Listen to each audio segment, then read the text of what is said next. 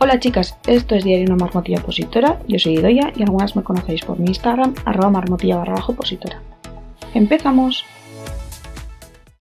Bueno, dado que parece que van a salir eh, varias convocatorias de oposiciones este año, eh, os voy a contar los errores más típicos que suelen pasar. Eh, esto es una recopilación de errores míos y de errores de gente de mi alrededor, que bueno, que creo que pueden ser bastante comunes y que, bueno, eh, si os puede ayudar, pues, pues mira, eso que, que os ahorráis. El primer error, que es el que más cuesta solucionar, es no haber tenido toda la puntuación eh, de cursos eh, baremables, ¿vale? Yo esto me pasó en, en, mi oposición, en la, justo la convocatoria, en la última que me presenté, ¿vale? Yo estaba bastante desligada de la sanidad y tenía cuatro cursos y de me parece que eran de eh, ocho puntos que podía conseguir, he conseguido solo cuatro. Entonces, bueno, eh, ese fue un error mío que ya está subsanado, pero que hasta la siguiente oposición, eh, como no se va a baremar, pues bueno, ahí se queda. Y, y, esto. Entonces, esto eh, puede ser la diferencia entre trabajar o no, ¿vale? Y es algo que podéis hacer vosotras solas. Me refiero, hay otras cosas que, que, no dependen de vosotras, como que os llamen para trabajar, pero tener todos los cursos eh, sí. Lo importante de esto es que hay que acordarse que la fecha fin del curso tiene que ser anterior a la fecha de publicación de la convocatoria, ¿vale? Y que bueno, que en sanidad eh, lo mejor para no pillarse los dedos es buscar cursos homologados, eh, cursos de formación continuada, ¿vale? De estos cursos os hablo en el episodio 25, ¿vale? en el episodio Poseyendo desde cero, los cursos homologados, lo que se llama, es el 25. Y, y, nada, ahí os hablo un poco más extensamente de ellos.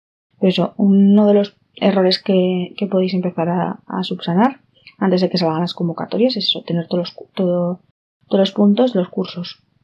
El segundo error, sobre todo en estos tiempos, es no tener una firma electrónica, un certificado electrónico o la clave PIN uno de, bueno, los tres funcionan prácticamente igual, ¿vale? Y casi seguro que lo vais a necesitar alguno de estos para poder presentar los papeles de manera telemática.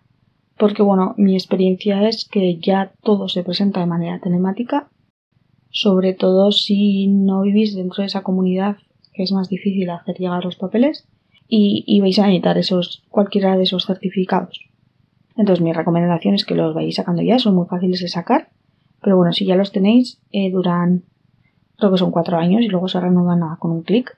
Así que una vez que hagáis como lo más gordo, eh, luego, luego se hace enseguida. Y, y os sirven para un montón de cosas, ¿vale?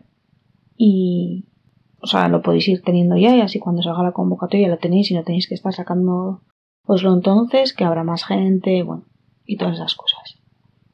Otro error que a mí me, a mí me pasó es eh, no tener, al final, como todo se manda de manera telemática, es no tener toda la documentación escaneada. Y aparte de escaneada, localizada, ¿vale? Para luego poder adjuntarla todo súper fácil y, más rápido que a ver dónde he dejado estos papeles, tengo que escanear estos papeles, etcétera, etcétera. Entonces, si eso también un día que tengáis tiempo, escaneáis vuestra documentación, el título, los cursos, idiomas si tenéis, no sé, todas esas cosillas y así ya la tenéis todo escaneado y lo podéis adjuntar en un momento. Y es trabajo que os ahorráis luego que con los nervios y así te puede jugar más pasadas. Otra de las cosas que, que pasa es, es, no saber el tiempo que disponemos para hacer la solicitud y el método de presentación y, y esas cosas.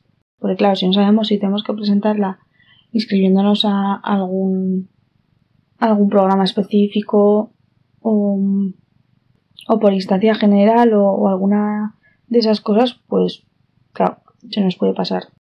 Y luego, sobre todo, eso, saber del tiempo que disponemos. Desde que, o sea, desde que sale la convocatoria, son dos semanas, es un mes, son dos, ¿vale? Y no dejarlo, no dejarlo todo para último momento, porque luego, luego aparecen dudas y, y problemas, y si vais el último día, no vais a tener tiempo para solucionarlo y podéis perder el apunto de la convocatoria, ¿vale?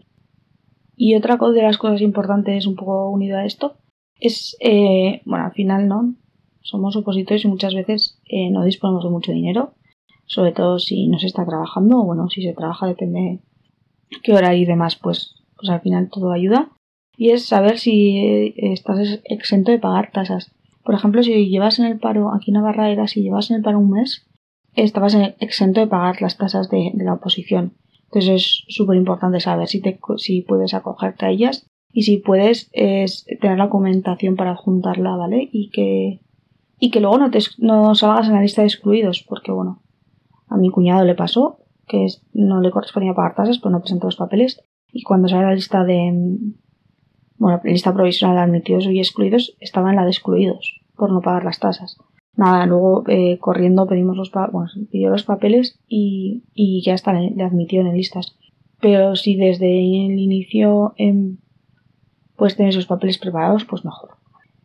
Y luego, bueno, como un poco el, el resumen de todo es, es que hay que leer, súper importante, leer súper bien la convocatoria, ¿vale? Para saber cómo va el examen, que muchas veces lo pone, no siempre, pero muchas veces lo pone.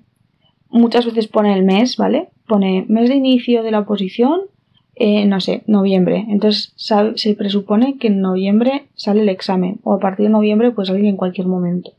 ¿Vale? Ahí te da un marco un poco temporal.